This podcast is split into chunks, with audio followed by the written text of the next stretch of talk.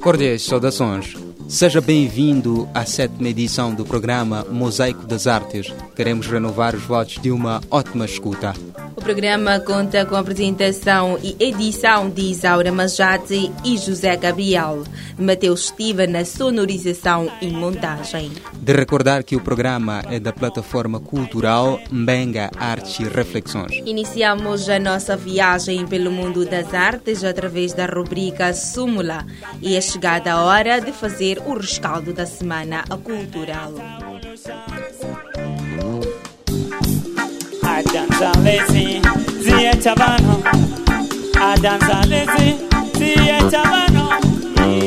Moçambique é a mais nova exposição de fotografia de José Cabral, inaugurada no dia 11 de abril, no Camões, Centro Cultural Português, na cidade de Maputo. A exposição reúne mais de 100 fotografias, entre provas do autor e novas impressões. É acompanhada de um livro intitulado Moçambique, do mesmo autor. Com a curadoria de Felipe Branquinho e Alexandre Pomar, a exibição de artes seguirá depois da Galeria de Camões para a Associação Culunguana, a ser inaugurada a 26 de abril. O grupo de teatro em versos levou na passada quinta-feira, dia 12 de abril, ao Centro Cultural Moçambicano Alemão a peça de teatro A Mãe, do romancista, poeta e dramaturgo alemão Bertolt Brecht. Ainda na quinta-feira foi apresentada no Centro Cultural Brasil-Moçambique a exposição coletiva intitulada No Feminino. Foram no total 10 artistas plásticos e dois fotógrafos que propuseram-se a trabalhar sobre o tema da mulher. Trata-se de Reinata Sadimba, Abdul, Tininha, Carmen Maria, Famos, Fornazine, Funcho, Mamatele, Nelly Guambe, Tomás Cumbana, Vânia Lemos e Marcos Mateuie. O dia 13 de abril, sexta-feira, foi marcado pelo concerto Chico 60, em celebração do 60 aniversário do conceituado músico moçambicano Chico Antônio. O evento realizou-se no Centro Cultural Franco-Moçambicano e foi marcado pela presença de temas inéditos, resultados de pesquisas do autor nos últimos anos, após o lançamento do CD Memórias, em outubro de 2014. Chico Antônio nasceu a 13 de maio de 1958 no distrito de Magude, província de Maputo fez parte do grupo de ritmos tradicionais, instrumental número 1 um de música ligeira, grupo da Rádio Moçambique e Orquestra Marrabenta Star de Moçambique. Fez digressões pela Holanda, Dinamarca, Inglaterra, Itália, Suíça, Noruega, França, Zimbábue, Guiné-Conakry e Cabo Verde.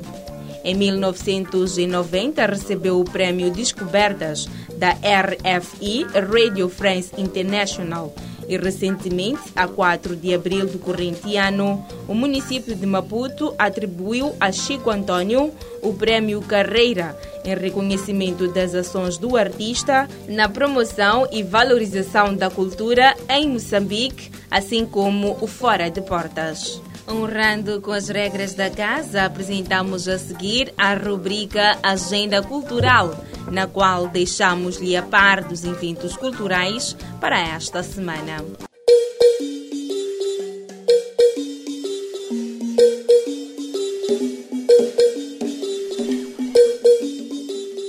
Seja bem-vindo ao espaço onde destacamos os eventos culturais que acontecem na cidade de Maputo. Estimado ouvinte, seja bem-vindo à rubrica Agenda Cultural desta semana. O Camões, Centro Cultural Português, em Maputo, acolhe um seminário do Programa Cultural Digital Desafios e Perspectivas, segunda-feira, dia 16 de abril, às 8 horas e 30 minutos. Por ocasião dos 50 anos da morte de Assis Chateaubriand, o Centro Cultural Brasil-Moçambique exibe o filme Chatu na terça-feira, dia 17 de abril, às 18 horas. No âmbito das comemorações do Dia Internacional do Jazz, o Centro Cultural Franco-Moçambicano exibe o filme Cinema Beer de Clint Eastwood na quarta-feira, dia 18 de abril, às 19 horas. A Fundação Fernando Leite Couto vai prestar um tributo ao poeta, ator Mário Viegas e o patrono da casa, Fernando Leite Couto, na quarta-feira, dia 18 de abril, às 18 horas. As comemorações do Dia Internacional do Jazz, Milehead, continuam na quinta-feira com a exibição do filme Don Shadley, no dia 19 de abril, às 19 horas. A banda Maguiguana realiza um concerto de música no Centro Cultural Brasil-Moçambique no dia 19 de abril, às 19 horas. A Fundação Fernando Leite Couto acolhe um debate aberto ao público sobre os desafios e alternativas para a produção de teatro em Moçambique no dia 19 de abril, às 18 horas. O Centro Cultural Franco-Moçambicano acolhe o concerto designado Jazz no Franco no sábado, dia 21 de abril, às 18 horas. Colocamos ponto final à rubrica Agenda Cultural desta semana. Novo encontro está marcado para a próxima semana. Até lá, votos de uma ótima semana cultural. Tu, tu, tu,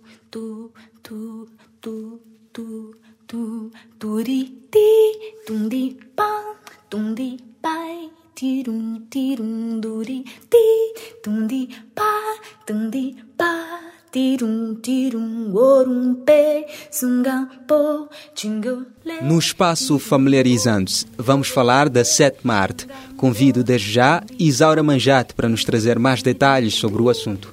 Ora bem, na sétima arte há sempre quem se dedica à arte ou à indústria artística da cinematografia. Há quem escreve argumentos para o cinema, há também quem encena produções cinematográficas. Por esta razão, na rubrica Familiarizando-se com as artes desta semana, falamos do cineasta.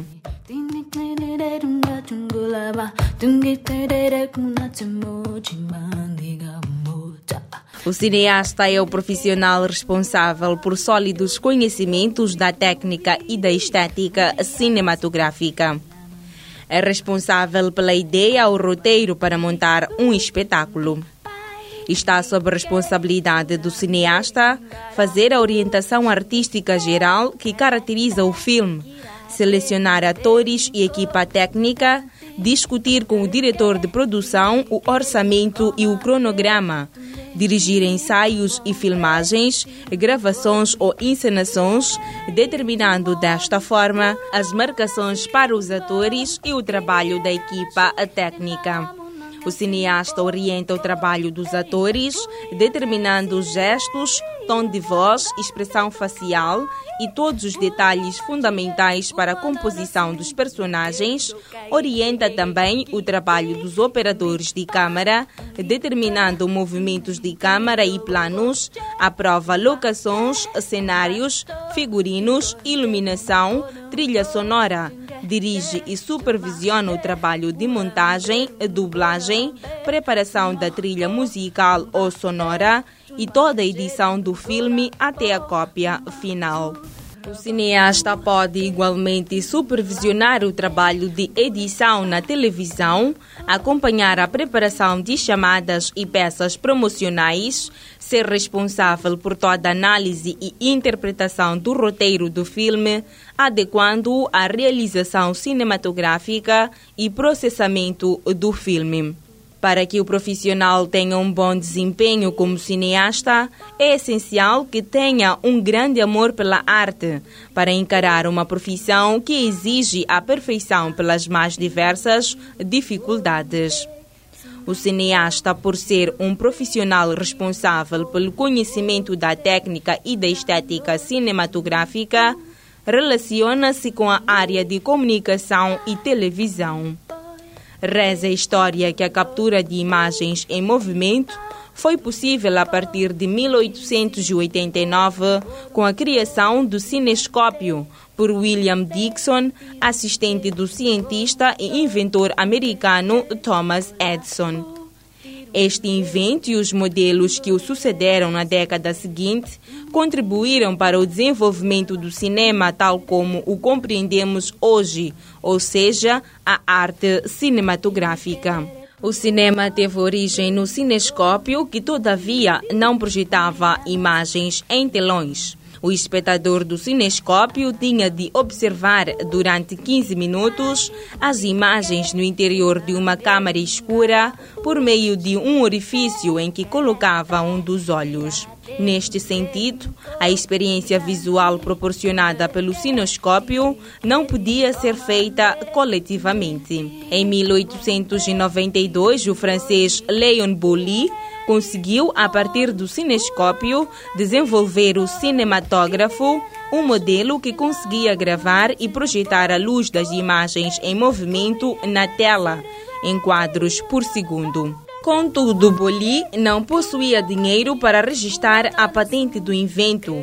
O cinematógrafo acabou por ser patenteado pelos irmãos Lumière, que passaram a partir de 1895 a fazer várias produções cinematográficas de pequena capacidade e a exibi-las em sessões especiais. A primeira exibição do filme feito por Auguste e Louis Lumière ocorreu em 22 de março de 1895.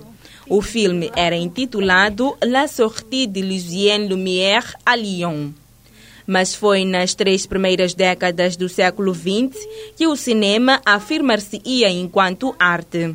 E isso ocorreu sobretudo pela ação de artistas interessados em teatro, mágica e ilusionismo e todo tipo de efeito cênico.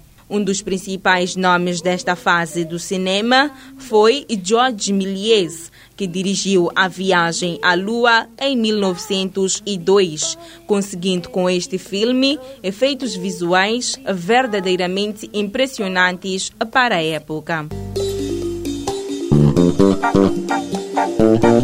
O grupo de teatro Inversos levou recentemente ao Centro Cultural Moçambicano Alemão a peça de teatro A Mãe. É neste contexto que, no espaço de reportagem especial desta semana, decidimos destacar esta obra. O romance A Mãe, do poeta, romancista e dramaturgo alemão Bertolt Brecht, foi adaptado esta quinta-feira para teatro. A adaptação foi apresentada na cidade de Maputo e visa unir os trabalhadores na luta pelo exercício da cidadania e construção de uma sociedade fraterna. Escrita em 1931 pelo alemão Bertolt Brecht, o romance A Mãe foi levado à cena pela segunda vez por estudantes da Universidade Eduardo Mondlane. A obra retrata a história de vida de uma mãe e viúva de operário revolucionária que junta seu filho na luta pelos direitos dos trabalhadores. Retrata a vida ou a luta de, de trabalhadores que sonham com melhores condições de vida, é, mas acima de tudo retrata a forma como uma mãe é, tomou a causa do filho que é operário e começou a militar em prol dos operários. Né? Ela começou a engajar-se na luta, porque eu acho que a luta dos operários, a luta do trabalhador, é a luta de todos nós. Então, a peça chama-se a mãe porque esta mãe, é, ela é, é viúva de um operário, o filho dela é operário, e ela sentiu a opressão que esses operários sofriam, e ela decidiu também embora não seja operária, decidiu fazer parte dessa luta. Em romance, a obra A Mãe versa sobre a luta dos trabalhadores alemães que enfrentavam uma crise política e a ascensão do partido nazista e em peça teatral conta uma história revolucionária com vista a levar a sociedade a refletir sobre o exercício da cidadania. O principal objetivo é a personagem, ou a pessoa que tem a interpretar, fazer com que o público reflita, traga uma reflexão depois da apresentação que é feita. O texto transmite uma mensagem muito importante que é necessária ser ouvida e percebida por todos. Então, durante esse processo, treinar, trazer uh, os elementos que o Brecht procura trazer no teatro dele, a forma como reivindicar, a forma como falar uma certa mensagem.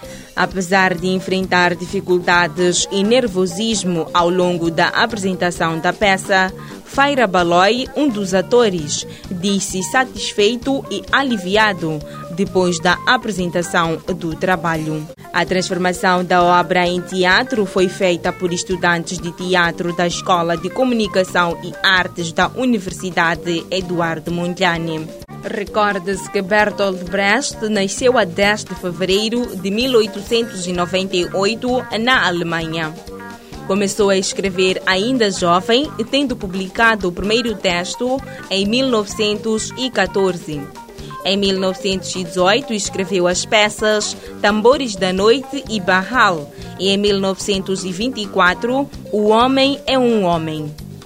Happy End, em português Final Feliz, e Santa Joana dos Matadouros são peças escritas por Brecht em 1922 e em 1937 escreveu A Vida de Galileu. Para além das peças acima referidas, Brecht tem várias obras como Estudos sobre Teatro, de 1948, na qual apresenta a teoria do teatro épico. Bertolt Brecht faleceu em Berlim, na Alemanha, em agosto de 1956, vítima de ataque cardíaco. Chegamos ao fim de mais uma edição do programa Mosaico das Artes da plataforma cultural Mbenga Artes e Reflexões. De lembrar que pode nos dizer o que gostava de ouvir no programa através do seguinte endereço eletrônico mbengaartesreflexões.gmail.com ou pelo Facebook www.facebook.com barra mbengamz. Pode ainda escutar estas e outras edições do programa através do site www.mbengamz.com. Trabalharam para si Isaura Manjate e José Gabriel na apresentação e edição e nos cuidados técnicos Mateus Chitiva. Despedimos-nos com a promessa de cá voltar na próxima semana. Ótima semana cultural.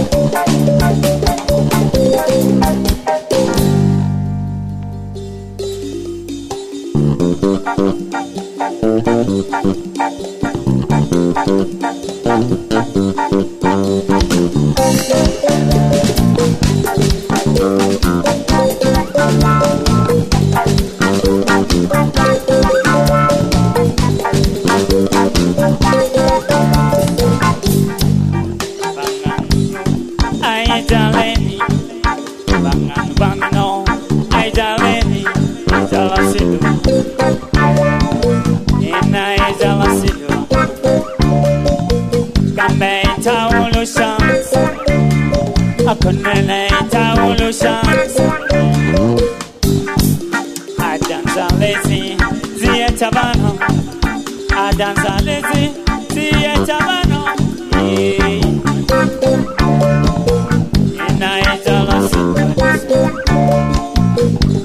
Eta olo shans Eta olo shans